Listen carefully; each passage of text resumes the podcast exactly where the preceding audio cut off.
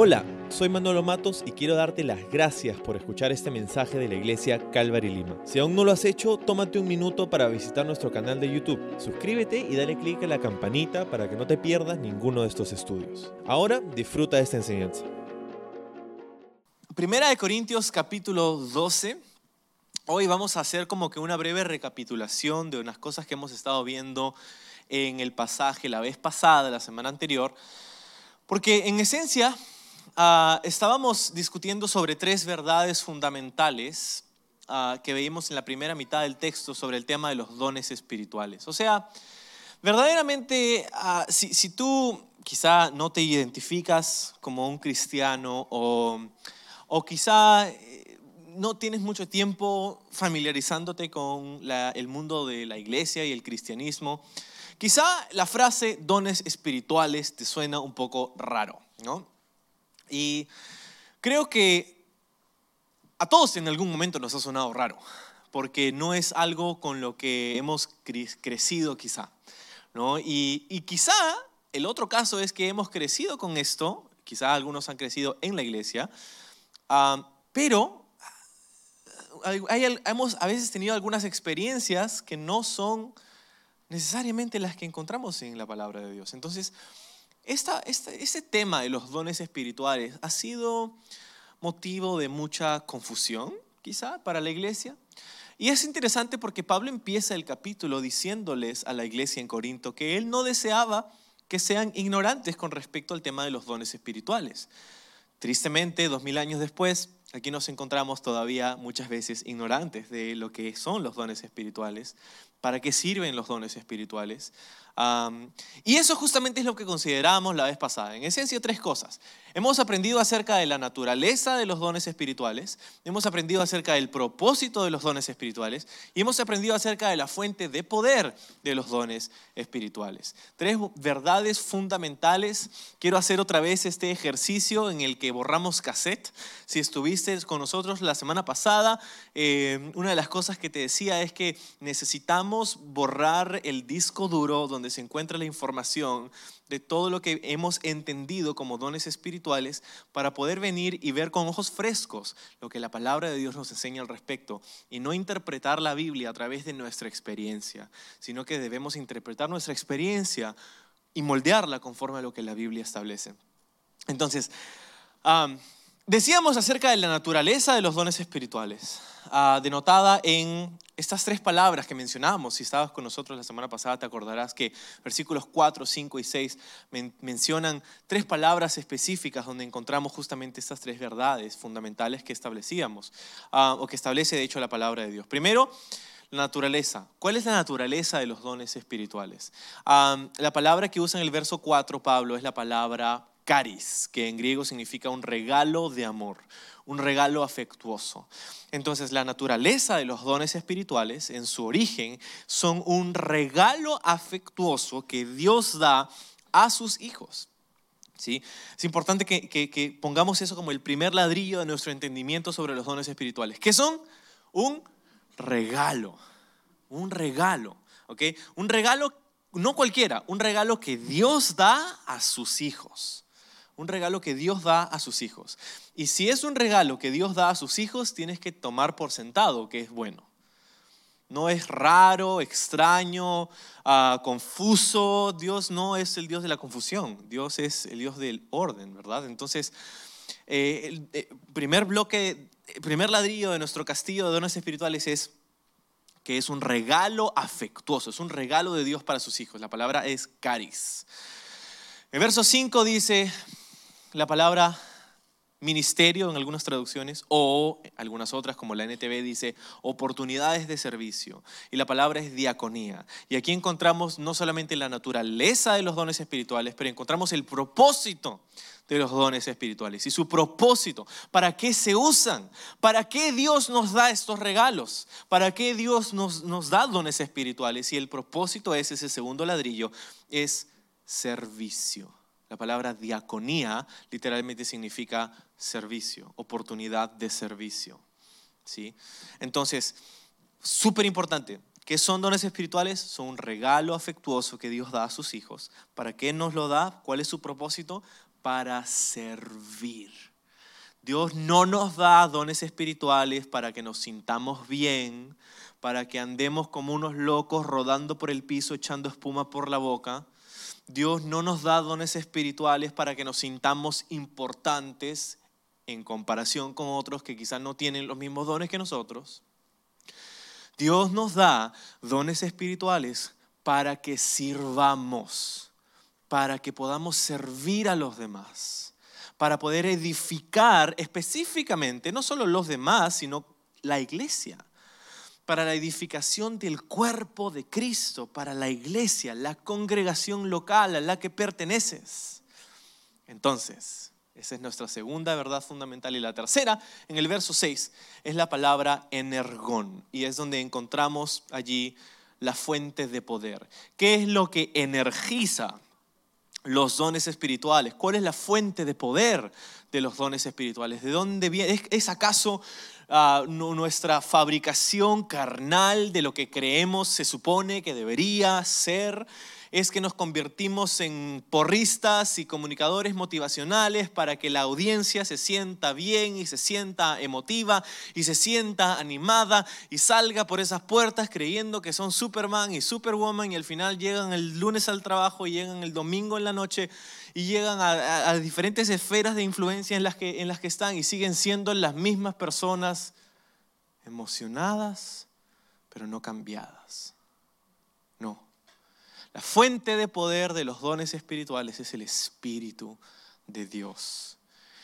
No es nuestro esfuerzo carnal por fabricarlo, es el Espíritu de Dios que hace estas cosas. La fuente de poder de los dones espirituales es el Espíritu Santo, no la motivación humana, carnal, el Espíritu de Dios. ¿sí? Entonces, súper, súper importantes estas tres, estos tres cimientos o ladrillos que hemos dicho sobre los dones espirituales. Los dones son infundidos con el poder del Espíritu Santo, los dones son dados para el servicio a la iglesia y los dones son en su naturaleza regalos afectuosos que Dios da a sus hijos. Ya que hemos entendido esto, esa es como que la recapitulación de la vez pasada. Ah, hablábamos acerca obviamente de bastantes otras cosas la vez pasada, pero ya que hemos visto esto, creo que hubiera sido importante y es importante para nosotros que podamos hacer hincapié un poco más detenidamente en la lista de los dones que aparecen en, esta, en este pasaje. ¿Sí? Porque la vez pasada los leíamos más, más o menos, pero no, no, no, ahondamos, ¿verdad? Porque quería establecer justamente la semana anterior estos, estos fundamentos. Ahora que ya los tenemos, pues vamos a examinar un poco más esta lista individualmente, uno por uno, de lo que son y no son estos dones espirituales mencionados aquí. Entonces, vamos a empezar en el verso 8. Dice, a uno el Espíritu le da la capacidad de dar consejos sabios. ¿sí? Este es el primero del nueve que es mencionado aquí en esta lista. Eh, la capacidad de dar consejos sabios, también en otra traducción dice una palabra de sabiduría. ¿Qué cosa es una palabra de sabiduría? ¿Qué cosa es un consejo sabio? Bueno, una palabra de sabiduría o el don de poder dar un consejo sabio, ¿verdad? Es una palabra que calma, que inspira y sobre todo que resuelve un problema. ¿Sí? A veces seguramente te has encontrado en circunstancias donde no has sabido qué hacer. ¿no? Tienes, tienes que tomar una decisión o quizás estás en un problema con alguien y no saben cómo solucionarlo, no sabes cuál es la respuesta y de pronto vas y le cuentas a alguien, no para chismearle, sino para encontrar consejo, ¿verdad? Y, esa, y, por alguna y persona viene y te dice, ¿sabes qué? Pienso que esto, esto, esto, y te dicen una palabra y tú dices, claro, te quedas así, claro, ¿cómo no se me ocurrió? y, y, entonces es, es una palabra que calma, que inspira, pero sobre todo que resuelve un problema. Una palabra de un consejo sabio encontramos esto en el libro de los Hechos. Ah, de hecho, cada uno de los dones espirituales lo encontramos evidenciado en el libro de los Hechos, que es el libro que habla acerca de la iglesia. Ah, entonces, de, hecho, el libro de los Hechos se llama Hechos de los Apóstoles, pero en realidad es Hechos del Espíritu Santo. Ah, y ahí es donde encontramos los dones espirituales en la vida de la iglesia y también los encontramos en la vida de Jesucristo. Entonces, ¿dónde encontramos el, el don de una palabra de sabiduría, un consejo sabio en la iglesia?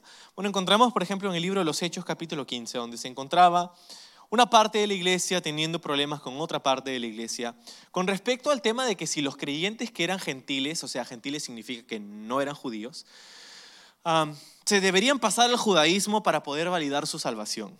¿Sabes? Lo que pasaba es que en esos días de Hechos 15 la iglesia era casi predominantemente, casi totalmente judía. Eran hombres y mujeres judíos que habían conocido a Jesús como su Mesías, su Salvador. Pero ciertas personas como Pablo y algunos otros comenzaron a predicar el Evangelio a los gentiles, a los no judíos, y se comenzaron a salvar. y, Dios comenzó a, tratar en ellos y, se comenzó a generar, se comenzaron a plantar iglesias y, cosas con personas que no eran judías. Entonces los judíos estaban así como que, ¿qué hacemos? No? Le decimos que se pasen, que, se circunciden los hombres y todo lo demás. Entonces estaban como que, no, era un problema un poco fuerte, ¿no? Porque era el inicio de la iglesia. ¿Qué se decidiría con respecto a ello? Algunos decían sí, otros decían no, y estaban así como que a ver en una... Y tanto así que llamaron a una reunión especial con los líderes de la iglesia para definir y decidir qué cosa harían con respecto a este tema. El, em, capítulo 15 del libro de los Hechos eh, es donde encontramos el primer concilio de la iglesia, donde los líderes se reúnen para tomar una decisión sobre un tema pertinente a la iglesia. y la decisión bueno, después de escuchar los argumentos de ambos lados, Jacobo, que era como que el líder de la iglesia en Jerusalén, se levanta y dice, lleno del Espíritu Santo, dice, ok, Dios ha hecho esto, no vamos a ir en contra de Dios, obviamente Dios está haciendo esta obra en medio de los gentiles, no vamos a requerirles que se circunciden, en otras palabras, no vamos a requerirles que se pasen al judaísmo para verificar su salvación. Y todos los hombres dijeron, uff, pero sí vamos a hacerles un par de advertencias con respecto a la idolatría y de comer sacrificado a los ídolos, ¿verdad? Y eso justamente es lo que hemos visto en los capítulos anteriores de, Primera de Corintios. Pablo habla justamente acerca de estas dos cosas. y dice acerca de esta, de esta decisión, dice, y cuando Jacobo terminó de dar esa, esa determinación, dice, y esto les pareció bien a toda la iglesia. De pronto estaban diciendo, sí, no, eso. Y cuando Dios, dio la palabra de sabiduría a través de Jacobo, todos dijeron, claro, suena bien. ¿Por qué no lo pensamos antes? Eso es lo que pasa. Y así es como se ve un don de sabiduría. Alguien que tiene un consejo sabio. Algo que calma, inspira, pero sobre todo resuelve un problema. Lo vemos en la vida de Jesucristo, en los cuatro evangelios, en muchas ocasiones. Jesucristo es la personificación de los dones espirituales. y, él derrochaba sabiduría. De hecho, era tanto así que la gente quería atraparlo porque querían desacreditarlo delante del pueblo y, en una ocasión vinieron algunos judíos que lo rechazaban y, le hicieron la pregunta capciosa, una trampa por ahí, y le dijeron a ver Jesús, ¿debemos dar tributo al César o no? Y la cosa era que si Jesús respondía que sí, entonces todos los judíos lo iban a odiar, porque odiaban a Roma. Entonces no iban a seguir a un Mesías que decía que se sujeten a Roma. Pero si Jesús decía que no, entonces lo iban a acusar con los romanos de traidor a la patria. Entonces si decía que sí y si decía que no, igual perdía. Y si decía que no sé, peor. No se supone que debes saber tú algo, entonces te, te das cuenta por donde sea que mirabas, era una trampa. Y Jesús responde y le dice a la multitud, ¿tienes una moneda del tributo? ¿Alguien tiene una moneda del tributo por ahí? Y la gente no comenzó a y le, dio una, le llegaron una moneda a Jesús. Y Jesús observó la moneda y se la, mostró a la multitud. Dijo, ¿De, ¿de, quién es la imagen que está en esta moneda? Y la gente respondió, del César, ¿no? Y Jesús responde y dice, bueno, denle al César lo que es de César, pero denle a Dios lo que es de Dios. Y la gente muda. No sabían cómo Jesús se había escapado de su trampa. Una palabra muy sabia porque verdaderamente Jesús estaba diciendo deberíamos pagar nuestros tributos, en otras palabras, a nosotros deberíamos pagar nuestros impuestos, claro que sí. porque estamos haciendo beneficio de este sistema en el que vivimos, ¿verdad? De este gobierno, imperio en esos días, ¿no? Pero no te olvides de que así como hay una imagen sobre esa moneda a quien le debes, también hay una imagen sobre tu vida a quien te debes. La imagen de Dios está sobre tu vida. Y eso implica que nos debemos a Él. ¿Por qué? Porque Él es nuestro creador. Él nos ha creado, Él nos ha hecho, Él nos ha bendecido. Claro que nos debemos a Él. Entonces Jesús, una sabiduría impresionante con respecto a, a, este don de sabiduría, ¿verdad? Lo vemos en la iglesia, lo vemos en Jesús y lo vemos en nuestras propias vidas. Hay personas también que, que Dios ha dado verdaderamente este don de sabiduría y necesitamos personas que ejercitan este don de sabiduría usualmente los que tienen el don de sabiduría no te lo van a decir, pero tú lo vas a saber. Ah, por ejemplo, mi esposa. Ella jamás te va a decir que ella tiene el don de sabiduría, pero es una de las mujeres más sabias que conozco. hasta el punto que me da cólera a veces. y a veces estamos conversando y, yo estoy tratando de encontrar, y le estoy contando algo acerca de la iglesia y esto y no sé qué, estoy tratando de encontrar una solución para un problema o de algo para una visión y así contándole, y estoy contando lo que está pasando. Y ella viene y me dice, claro, hay que hacer esto, esto, esto. Y, como, y me quedo así como, ¿por qué no se me ocurre a mí? ¿No? Y, muchas veces, ¿no? Este, ella, e, ella hace uso de este don de sabiduría que Dios le ha dado y, y a veces yo me quedo impresionado. ¿Cómo, cómo, cómo puedes si te acabo de contar hace cinco minutos lo que ha pasado, yo estoy que me rompo la cabeza hace diez horas pensando acerca de esto y, ya. Ella es mi mejor mitad. y, y, entonces es, es, es, es, tan necesario. Dios sabía que yo necesitaría sabiduría y en vez de dármela a mí, se la dio a mi esposa. Así que ah, yo solo no, valgo, no valgo para nada, necesito a mi esposa.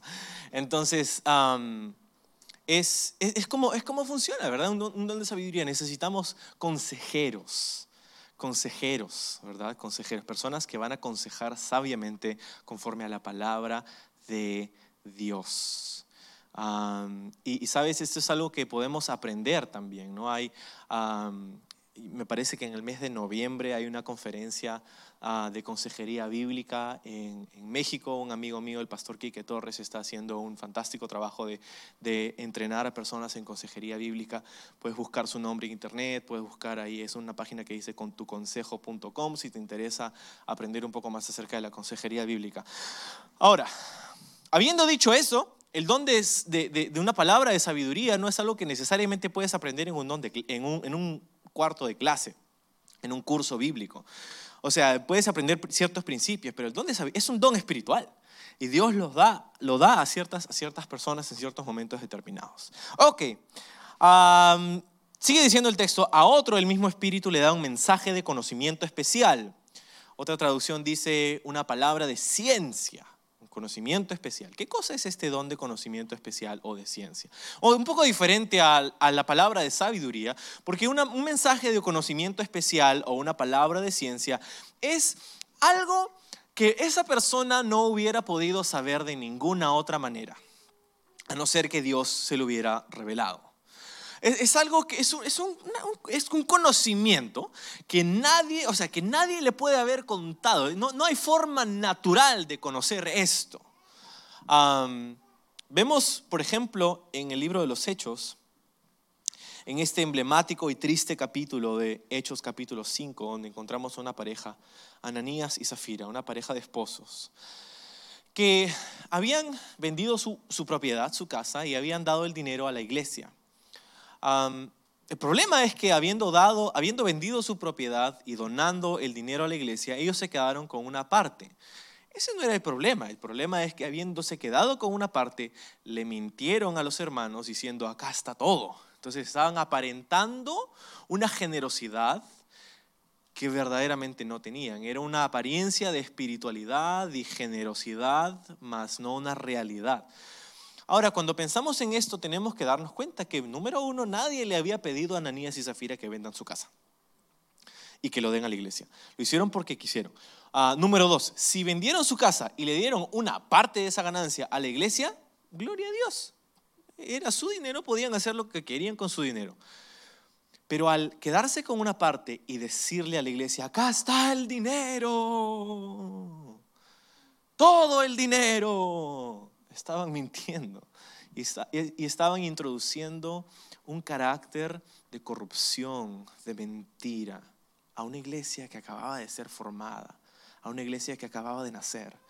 Y Jesucristo estaba actuando de una manera a través de su espíritu muy, muy pendiente de esta bebé iglesia que acababa de ser plantada. Así que, bueno, vinieron Ananías y Zafira a presentarse delante de los hermanos, a contarles, ¿no? Acá está el dinero, ¿no?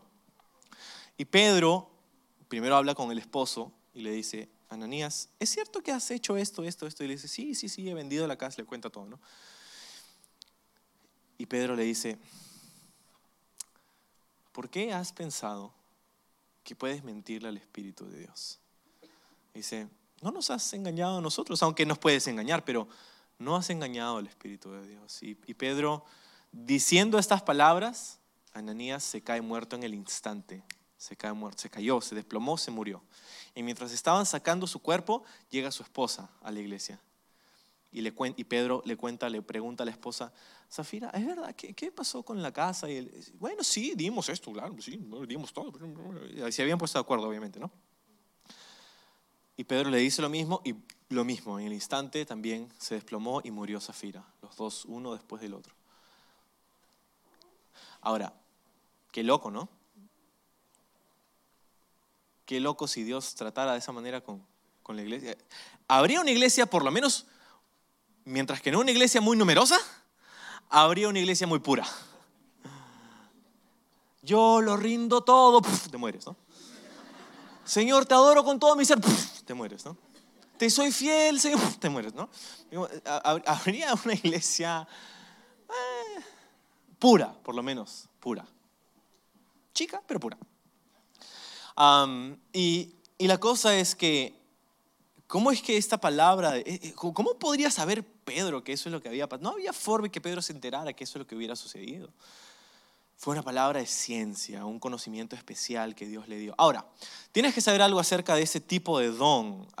no es dado para la exposición y humillación de la persona. Dios nunca te va a dar conocimiento acerca de algo, o sea, un don de conocimiento, una palabra de ciencia, un conocimiento especial acerca de una circunstancia para que tú expongas y humilles a la persona de la que Dios te está hablando. ¿sí? Dios te va a dar ese don para que puedas buscar que esa persona proceda a arrepentirse y reconciliarse con Dios. Ese es el propósito de un don de conocimiento, una palabra de conocimiento. Para eso Dios la da. Ahora, si eso pasa o no pasa, depende de la persona, pero no va a ser que Dios te da eso para que tú la humilles, para que tú expongas a esa persona por el conocimiento que Dios te da. Eso no funciona así, sino que debe ser usado para poder llevar a una reconciliación, al arrepentimiento, para buscar la santidad de la iglesia de una persona. Ok, el próximo don dice el verso 9, a otro el mismo espíritu le da gran fe y a alguien más ese único espíritu le da el don de sanidad. Y dice el verso 10, a uno le da el poder para hacer milagros. Ahora, hemos leído estos tres casi como que juntos, porque la verdad que estos tres, la fe, las sanidades y los milagros, muchas veces van de la mano. Y te explico, o sea, no estamos hablando de la fe salvadora, ¿sí? estamos hablando del don de fe. Todos tenemos una medida de fe y esa es la fe que ponemos en Jesucristo para el perdón de nuestros pecados. Somos salvos por la fe, dice la Biblia, ¿no? por la gracia de Dios a través de la fe. Entonces, la fe salvadora no es la que está en mención aquí. La que está en mención aquí es, es un don, es un don especial de fe. E, es, es, el don de fe es la habilidad que Dios le da a ciertas personas en ciertas circunstancias para confiar en Él, aun a pesar de que las circunstancias son adversas o contrarias a lo que se espera. ¿Sí? Es una habilidad especial de confiar en Dios en, ciertas, en ciertos momentos especiales en donde quizá todo alrededor dice lo contrario, pero tú tienes una convicción en ese momento especial. ¿Sí? No es la fe salvadora que todos tenemos. Todos tenemos, todos los cristianos tenemos una medida de fe y, y es igual en tanto que es una fe puesta en Jesucristo. ¿sí? Podemos variar en, en, que Jesús dijo, si, si, si, la fe fuera como un granito de mostaza, dijo. Podrás decir a esta montaña que se mueva para allá. Entonces, no se trata del tamaño de nuestra fe, se trata del, del objeto de nuestra fe está puesta en Jesucristo nuestra fe. Y eso es lo que hace valiosa nuestra fe. No es que es grande o pequeña, pero no está hablando de eso. Está hablando acerca de estos momentos especiales en donde como creyentes Dios nos llena de una convicción de que Dios va a hacer algo especial contrario a las circunstancias que nos rodean. y lo vemos en la iglesia y lo vemos en la vida de Jesús. Pero también, por ejemplo, en el libro de los Hechos, encontramos en el capítulo 3 un ejemplo de cómo estas tres funcionan mano a mano. La fe, la sanidad y los milagros. ¿Qué pasaba? En Hechos 3, Pedro y Juan estaban caminando por Jerusalén y se encontraron con un hombre que era paralítico y que estaba pidiendo limosnas. Ellos se agarraron los bolsillos, se los voltearon y dijeron, oro y plata no tengo, pero lo que tengo te doy. Y le dijo Pedro, en el nombre de Jesucristo de Nazaret, levántate y anda. Suena bien. Pero Pedro va de decir esto, en Hechos 3, agarrar el hombre, al hombre, levantarlo y dejarlo ir para que camine. Ahora, si Dios no hubiera, si Dios no hubiera sanado a ese hombre, uh, el papelón que hubiera pasado Pedro. Imagínate, ¿no? Ah, Dios, levántate y anda, y lo levantas y se cae como un saco de papas al piso otra vez. ¿no? Pero Pedro va y él no tenía que hacer eso. Es más, Pedro podía ir, que Dios te sane y se fue corriendo, ¿no? Pues se podía haber ido corriendo y Dios en algún momento de repente lo sanaría, no sabemos. Pero Pedro va y levanta al hombre. Él tiene fe de que Dios va a hacer eso en ese momento, a pesar de que todo alrededor decía, y las leyes naturales decían y dictaban, que él no podía hacer eso. Pero sabes, Pedro, Pedro había experimentado algo así también en alguna ocasión con Jesús. Fue una vez donde estaba en un bote en el mar de Galilea, de noche, madrugada, y se encuentran con Jesús caminando en el agua. Y Pedro va y le dice a Jesús, Jesús, si eres tú, manda que yo salga caminando en el agua sobre ti, sobre el agua hacia ti. Y Jesús le dice, ven. Y Pedro sale del bote y comienza a caminar sobre el agua. No pudiendo creerlo, comienza a mirar a su alrededor y se da cuenta finalmente de lo que estaba haciendo y se hunde. Pero Pedro, entonces, en esta ocasión, en Hechos 3, había, tenido, había sido llenado de la convicción de que Dios iba a sanar a ese hombre. ¿Sí? Esto, esto es un don de fe y opera en sanidades y en milagros. ¿sí? Ah, van muchas veces íntimamente ligados, van de la mano. Ahora, hay algunas cosas que tenemos que aclarar con respecto a cómo operan estas tres, porque podríamos llegar a la errónea conclusión de que la sanidad reposa sobre la voluntad de la persona que tiene el don, y no es así.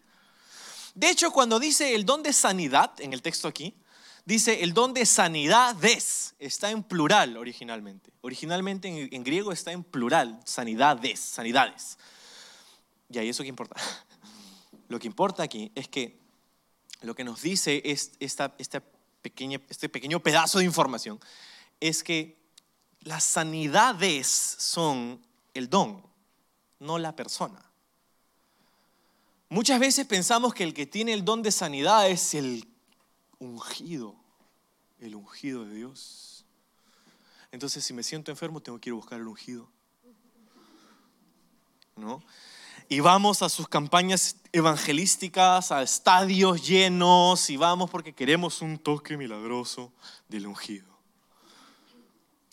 Y lo que nos enseña la Biblia es que el don de sanidad no reposa sobre una persona y su voluntad, sino que el don de sanidad opera bajo la voluntad de Dios. Es un don de sanidad des. El milagro es el don, no la persona. la sanidad es el don y no la persona. Es más, los mismos apóstoles que sanaron a muchísimas personas, de hecho el Espíritu de Dios a través de ellos, no pudieron sanar a todos todo el tiempo. Hubieron momentos en donde ellos oraron para que la gente se sane y no se sanaba. Por ejemplo, Pablo no pudo sanar a Timoteo de sus frecuentes enfermedades estomacales, por las que le dice en, su carta que había algo terapéutico que podía hacer para ayudarse con ese problema. O Pablo tampoco pudo sanarse a sí mismo de esa enfermedad que aquejaba por mucho tiempo su vida, tanto así que él la llama un emisario de Satanás, un aguijón en su carne. Oró tres veces para que sea sanado. Y no fue así, y no pasó. Entonces, tienes que entender que el don de milagros, sanidades, fe, no descansan sobre la voluntad de una persona, sino que operan bajo la voluntad de Dios. Debemos entender que Dios es soberano y que hay instancias en las que Dios puede decidir en su soberanía no sanarnos. ¿Cómo así? Bueno, nosotros no entendemos siempre todo, acerca de todo, porque no somos Dios. Pero Dios sabe que en ciertas circunstancias esa enfermedad de la que oramos nos libre y nos sane, esa circunstancia difícil de la que oramos haya un milagro. No sabemos cómo de aquí a 10, 20 años van a obrar en nuestro corazón para hacernos aferrar a Dios, para acercarnos a Él. Quizás si nos quitara esa dificultad no estaríamos tan dependientes de Él. Entonces te das cuenta, hay cosas que nosotros no sabemos. Ahora, habiendo dicho esto, necesito aclarar también que mucha gente dice, ay, pero esto ya no lo vemos y no veo milagros y no veo sanidades. Y yo digo, estás equivocado. Con mucho respeto. ¿Por qué? Porque, porque lo vemos todavía. Yo he visto sanidades con mis propios ojos. Algunas de cosas muy pequeñas, otras de cosas más significativas. Vemos esto. Pero quizá la razón por la que no lo vemos tanto, como lo veíamos quizá en el Antiguo, en el Nuevo Testamento, en la iglesia, en el libro de los Hechos. No sé, pienso que hay varias razones, ¿no? Por ejemplo, hay personas que que han visto un abuso de esta idea de que Dios sana, ¿verdad? De que Dios sana milagrosamente. Hay personas que han capitalizado bajo ese concepto sobre el pueblo de Dios. Y es horrible. Donde personas han sacado provecho de personas que han creído que Dios sanaría y tocaría sus vidas a través del ministerio de una persona u otra. Y van, y usualmente estos, estas campañas de milagros terminan siendo una sacadera de dinero impresionante. Entonces, sí, ha habido abuso en esta, en, este, en esta área. Pero eso no quiere decir que vamos a correr al otro extremo y decir, bueno, yo no quiero nada que ver con eso, así que no. Y creo que eso es lo que algunos han hecho. Y creo que es parte de la razón por la que no vemos tantos milagros y sanidades el día de hoy. Jesús dijo, no tienes porque no pides.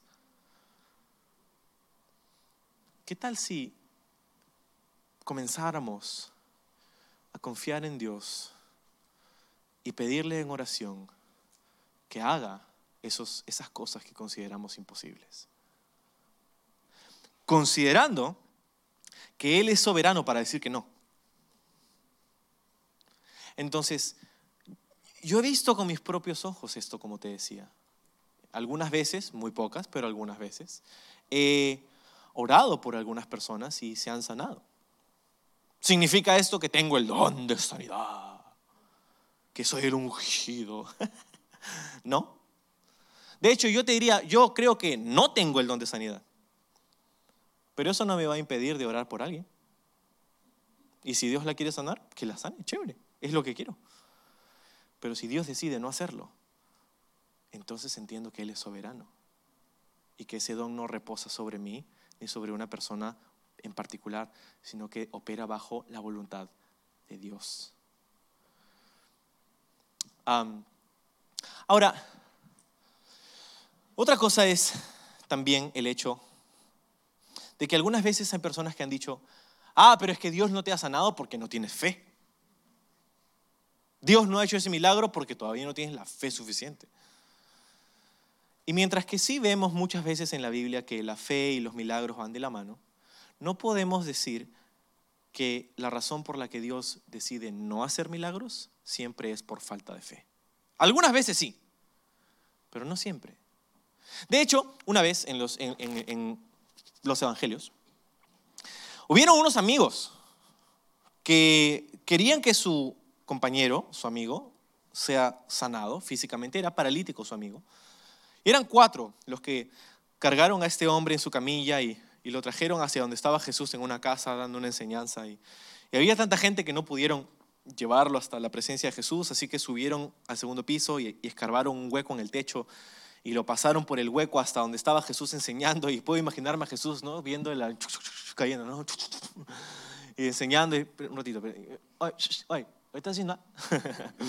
no sé si es lo que hubiera dicho Jesús, ¿no? Pero la cosa es que eh, finalmente llegan estos amigos a poner a este hombre en, su camilla de alguna forma, no sé cómo, ahí en la presencia de Jesús y pobre hombre, ¿no? Dice que es paralítico el texto, pero yo pienso que quizá era mudo también, porque el texto no dice nada, él no dijo nada nunca, o sea que no, no protestó, no dijo ni pío, de repente era paralítico y mudo también, ¿no? Entonces... Sin embargo, los amigos estaban ahí ¡ah! y dice Jesús, al ver la fe de sus amigos, sanó a este hombre. el hombre no, no dijo nada, pero Jesús lo sanó al ver la fe de sus amigos. Entonces, no dejes que nadie te diga jamás que si Dios no ha obrado un milagro en tu vida es porque tú no tienes fe. Si hay alguien que te dice eso, puedes responderle de esa manera, decirle, ¿y por qué no oras tú por mí que Dios haga ese milagro, amigo? De repente Dios va a ver tu fe y va a obrar en mí, ¿no? Entonces, súper importante que entendamos estos conceptos. El don de sanidad es, Dios nos lo da. Y debemos orar, y debemos pedir, y debemos confiar. Pero en medio de todo eso, sabiendo que Dios es soberano. Y si Dios es soberano, quiere decir que Él puede decir que no. Pero ese no sabemos que será bueno, agradable y perfecto en algún lugar del camino. De repente no lo entendemos hoy ni mañana, pero a la luz de la eternidad entenderemos lo que solo Dios puede saber ahora. Y confiamos en eso, y confiamos en eso. Entonces, uh, vamos a ver si acabamos. Dice, sigue en el texto, dice, y a otro la capacidad de profetizar. Profetizar. Ahora, profetizar es diferente de predicar. Predicar y profetizar no son la misma cosa. ¿no? Profetizar es, y hemos hablado un poquito acerca de esto y hablaremos en detalle en dos semanas de, aquí, pero en esencia profetizar es hablar un mensaje de Dios, una revelación directa para una persona o una congregación. ¿Sí? Es, es, algo que es una palabra directa que Dios le da a una persona para alguien más o para una congregación. Esa es una palabra profética, una revelación directa.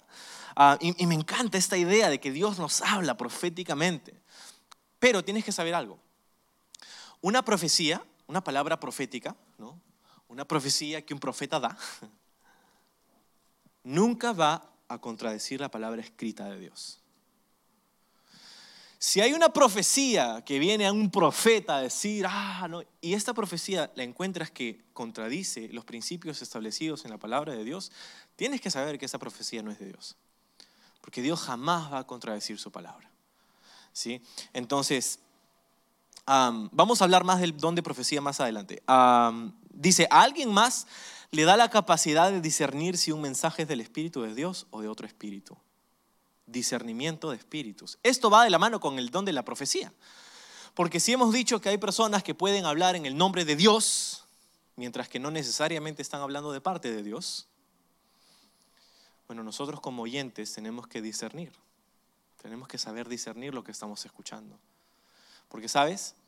No todos los lugares que tienen un cartel de iglesia son iglesias. Me duele decirlo, pero es verdad. No todos los lugares en donde se profesa creer en el nombre de Jesús, se habla la palabra de Jesús. Y como creyentes necesitamos tener discernimiento.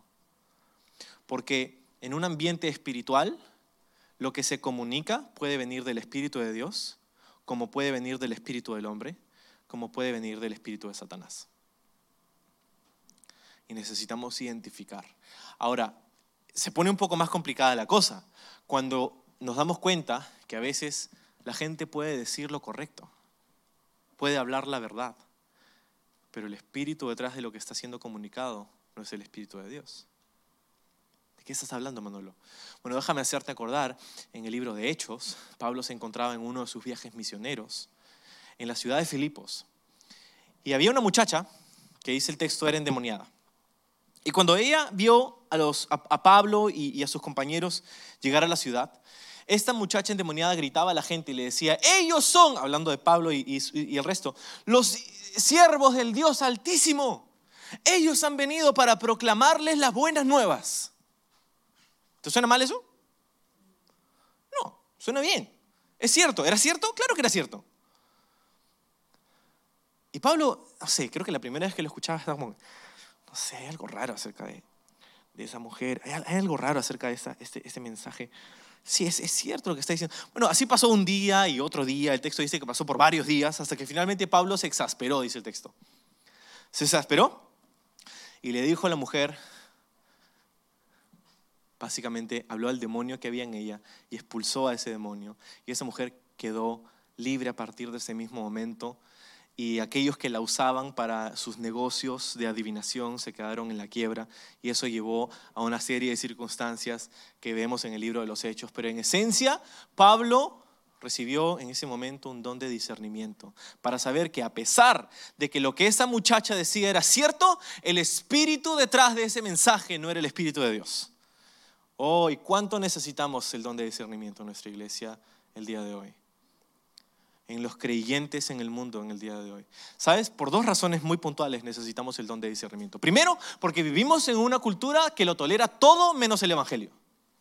¿Te das cuenta? Todo es tolerable, menos que creas en Jesús.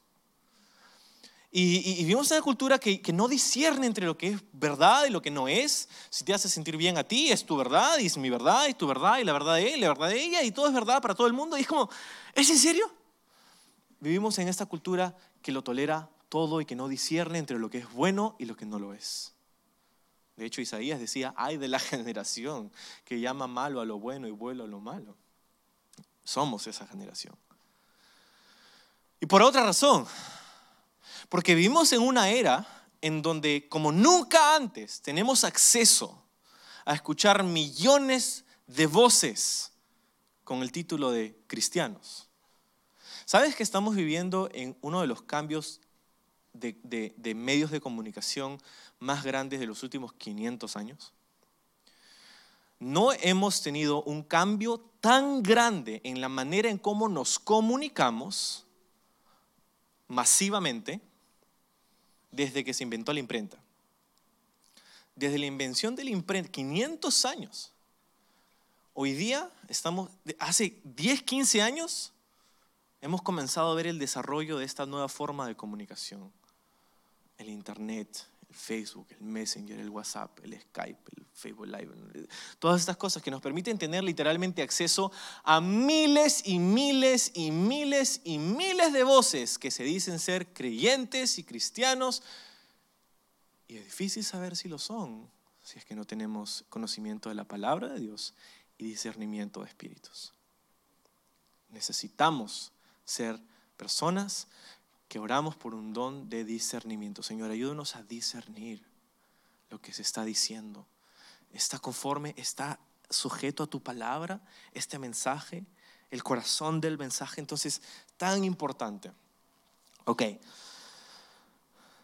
Sigue, dice, todavía a otros se le da la capacidad de hablar en idiomas desconocidos, mientras que a otros se le da la capacidad de interpretar lo que se está diciendo. Estamos hablando del don de lenguas. El don de lenguas, el famoso don de lenguas. Ya llegamos al don de lenguas. Lamentablemente ya se nos acabó el tiempo, así que ya no vamos a poder hablar del don de lenguas. Pero no te preocupes porque vamos a hablar de esto ah, en detalle en el capítulo 14. Ok, pero quiero dejarte con, esto. Vamos a terminar el capítulo, pero, pero, pero quiero dejarte con esto acerca del don de lenguas. ¿Qué es, un, qué es una lengua? Un, no no el, el, órgano de la lengua, pero ¿qué es el, el idioma? ¿Qué es un idioma? Un idioma es básicamente un acuerdo entre dos o más personas de que ciertos sonidos representan ciertas ideas. ¿No es así? Es un acuerdo colectivo ¿no? que, que tenemos que ciertos sonidos representan ciertos conceptos. Y estas cosas van cambiando de comunidad en comunidad. Ahora, el don de lenguas es de la misma manera. Es un acuerdo que tiene el Espíritu de Dios con tu espíritu de que ciertos sonidos representan ciertas ideas. Lo lindo acerca del don de lenguas es que esta comunicación y este acuerdo entre tu espíritu y el Espíritu de Dios muchas veces hace un bypass a tu mente. No te llames Siri hace un bypass a tu mente. Hace. Te dije que no. Ya. Este, entonces, hay, hay, una, hay una serie de sonidos que, que, damos que el espíritu, nuestro espíritu, nuestro espíritu y el espíritu de Dios está comunicándose, pero tu mente, tu mente todavía no, no, no está actualizada. Entonces, es, el don de lenguas es un lenguaje de comunicación, de oración, para el creyente hacia Dios. ¿Sí? Muchas cosas sobre el don de lenguas, pero en esencia, el don de lenguas tiene menos que ver con la comunicación pública de la palabra de Dios y tiene mucho más que ver con la adoración privada del creyente hacia Dios.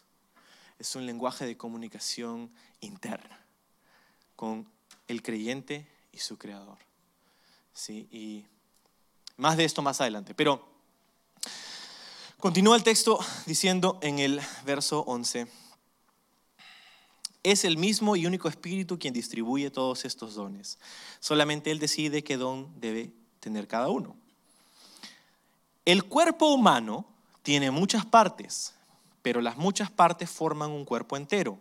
Lo mismo sucede en el cuerpo de Cristo. Ojo, hemos pasado tiempo desagregando cada uno de estos dones y espero que puedas tener un poquito más claro de qué se trata. Ha ayudado un poquito este, este, este, estudio a entender un poco de qué se tratan los dones espirituales. Ok.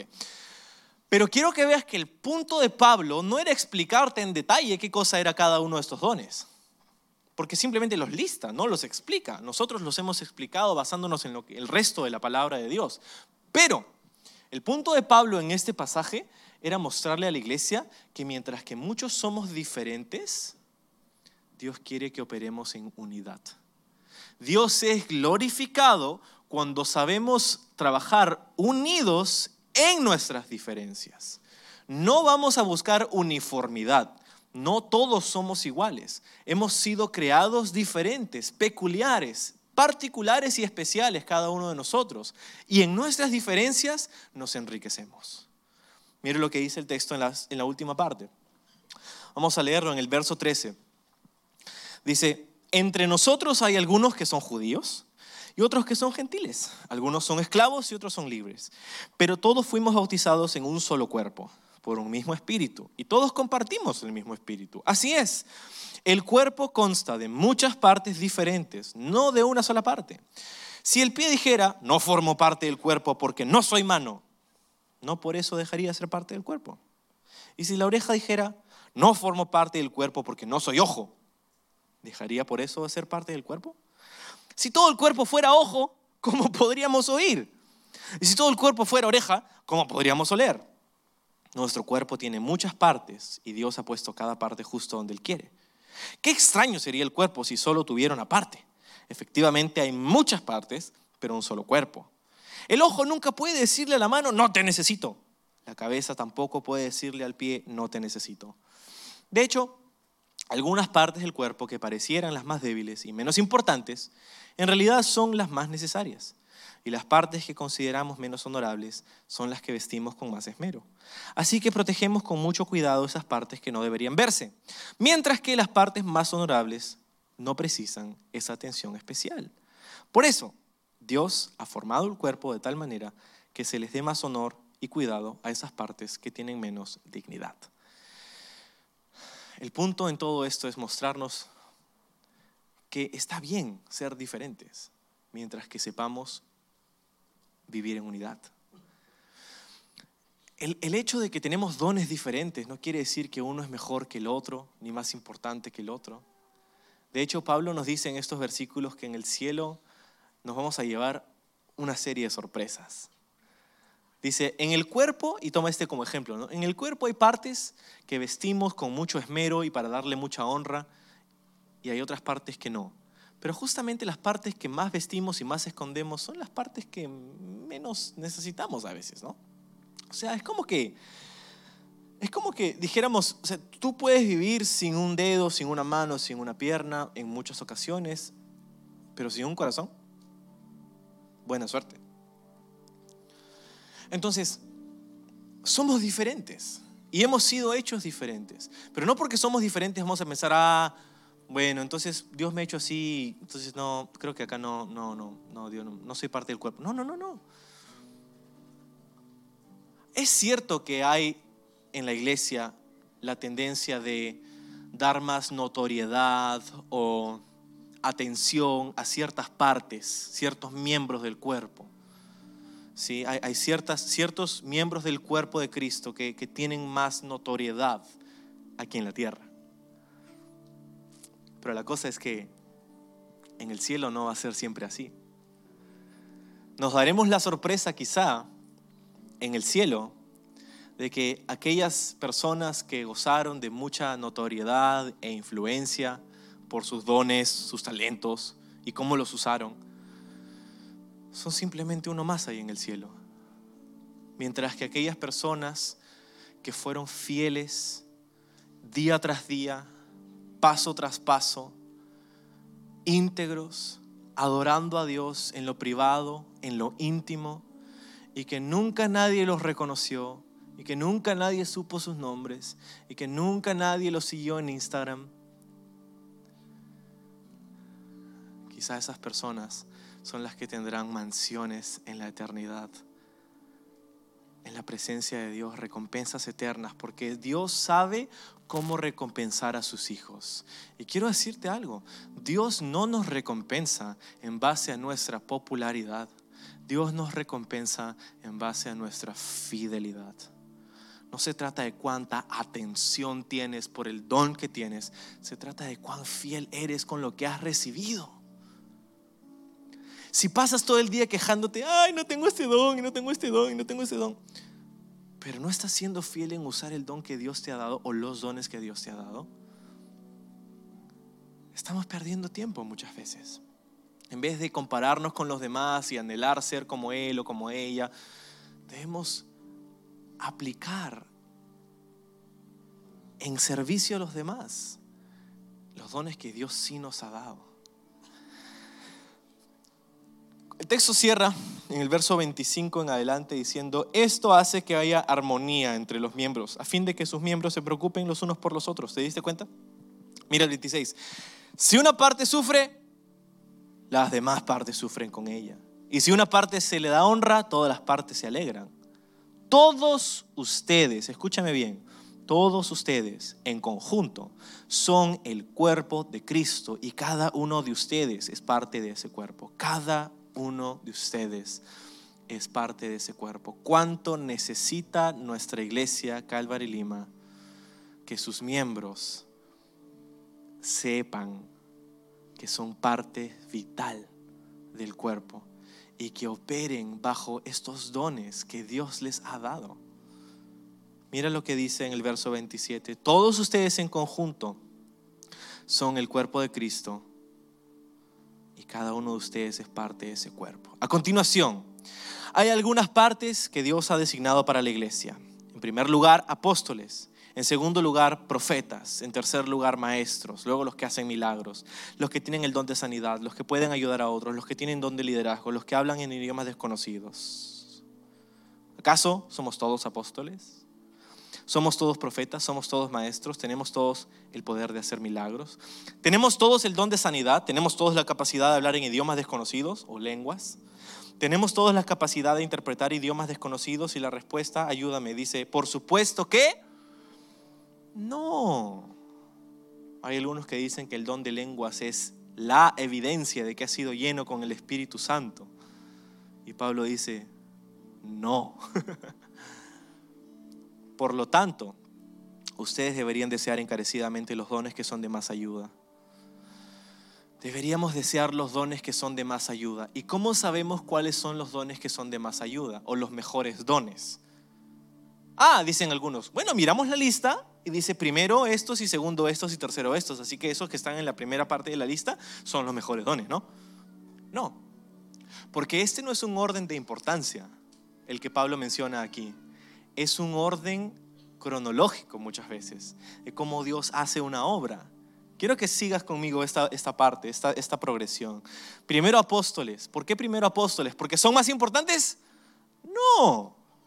Primero apóstoles porque son los que son muchas veces la punta de lanza. Son aquellos que van a comunidades donde no hay obras cristianas, donde van y hablan con personas acerca de Jesús, donde nadie más les ha hablado acerca de Jesús. Primero, ¿por qué? ¿Porque son más importantes? No, simplemente porque son los que van primero. Después, ¿qué pasa? Dice, los profetas. ¿Quiénes son los profetas? Los profetas son los que hablan de una manera eh, eh, especial la palabra de Dios. Aquellos que animan a las personas con la palabra de Dios.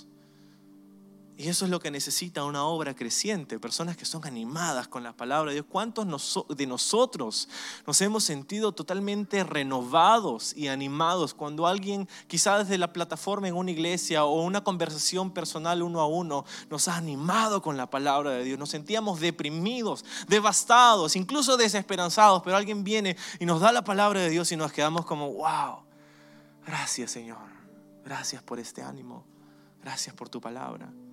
Los profetas, los que animan a los demás con la palabra de Dios, usualmente vienen después, porque es lo que necesita una nueva iglesia. Después dice, los maestros en tercer lugar, ¿por qué? Porque una vez que hay una obra y hay nuevos creyentes y hay personas que están en fuego, apasionadas por Jesucristo, usualmente esas personas no saben nada acerca de la Biblia, acerca de la palabra de Dios. Y esa pasión necesita ser encaminada con una teología sana. Y esta es la que viene a través de la palabra de Dios. Y por eso necesita la iglesia maestros, para poder desmenuzar y, que la gente pueda entender y conocer la palabra de Dios de una manera íntima y profunda.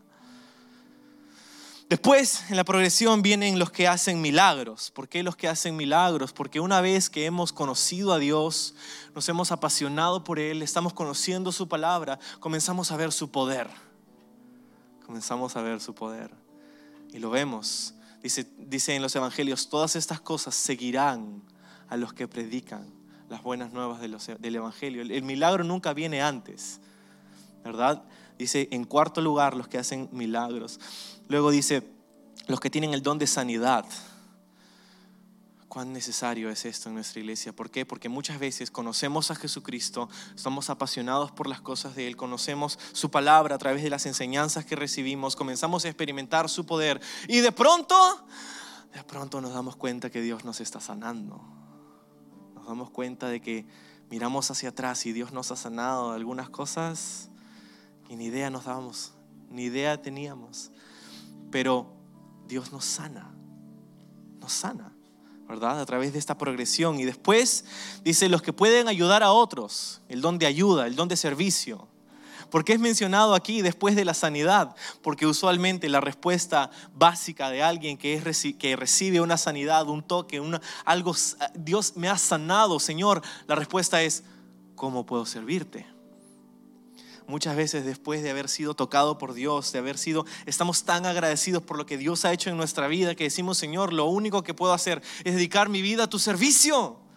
Y es donde viene el don de servicio en la iglesia. Y después dice, y después a otros que tienen el don de liderazgo. ¿Por qué el don de liderazgo aquí? Porque es usualmente las personas que tienen el don de servicio, que lo han empleado fielmente y están haciéndolo día tras día fielmente sin necesariamente ser reconocidos o tener la atención de la gente, pero están ahí sirviendo a otros, animando a otros, están ayudando a otros y de pronto Dios les dice, mira, hay personas que te están siguiendo hay personas que te están imitando, hay personas que quieren hacer las cosas como tú. ¿Por qué? Simplemente porque eres fiel.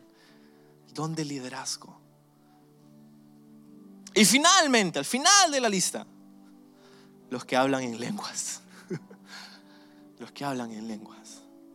Muchas veces en la iglesia ponemos a los que hablan en lenguas acá arriba. Pero la lista al final, porque esto es algo personal del creyente con Dios, como decíamos hace un momento. Entonces, para responder a la pregunta, ¿cómo sabemos cuáles son los mejores dones? ¿Cómo sabemos? Porque dice anhelar los, los dones más los dones más necesarios, los dones más que son de más, de más ayuda. ¿Cómo sabemos cuáles serán esos dones?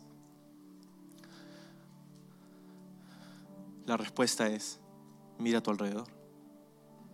No ahorita, ¿no? Pero mira a tu alrededor, en otras palabras, ¿qué necesita la persona que está sentada a tu alrededor? ¿Qué necesita tu hermano, tu hermana en la iglesia con quien vives, con quien haces comunidad? Una persona que está enferma, ¿qué don le será de más ayuda? ¿El don de enseñanza o el don de sanidad? Bueno, el don de enseñanza no creo que le sirva mucho, ¿no? Imagínate que estás enfermo y yo vengo y te digo, no déjame decirte la razón por la que estás enfermo. Lo que pasa es que existen unas cosas que se llaman bacterias y cuando no te lavas las manos, eh, eh, es como, ¿y eso, eso de, de qué me sirve? ¿Verdad? En ese caso el don de enseñanza no sirve porque el que mejor ayudaría sería un don de sanidad. Entonces, ¿cómo sabemos cuáles son los dones que más ayudan? Porque miramos alrededor para saber qué es lo que más se necesita. Pero si no miramos alrededor y andamos como caballos de carrera con esos ojeras, así que no miramos solamente lo que está delante de nosotros y no sabemos reconocer quién está a nuestro costado y no servimos unos a otros, pues sufriremos. Porque es como un pie que dice no quiero caminar, o una mano que dice no quiero servir, o una boca que dice no quiero hablar, o un ojo que dice no quiero ver, y, y nos necesitamos. Anhela los mejores dones. El capítulo termina diciendo, quiero enseñarles acerca de un, mejor camino. Déjenme mostrarles una manera de vivir que supera todas las demás. Y eso va a dar pie a nuestro próximo estudio la próxima semana acerca del amor.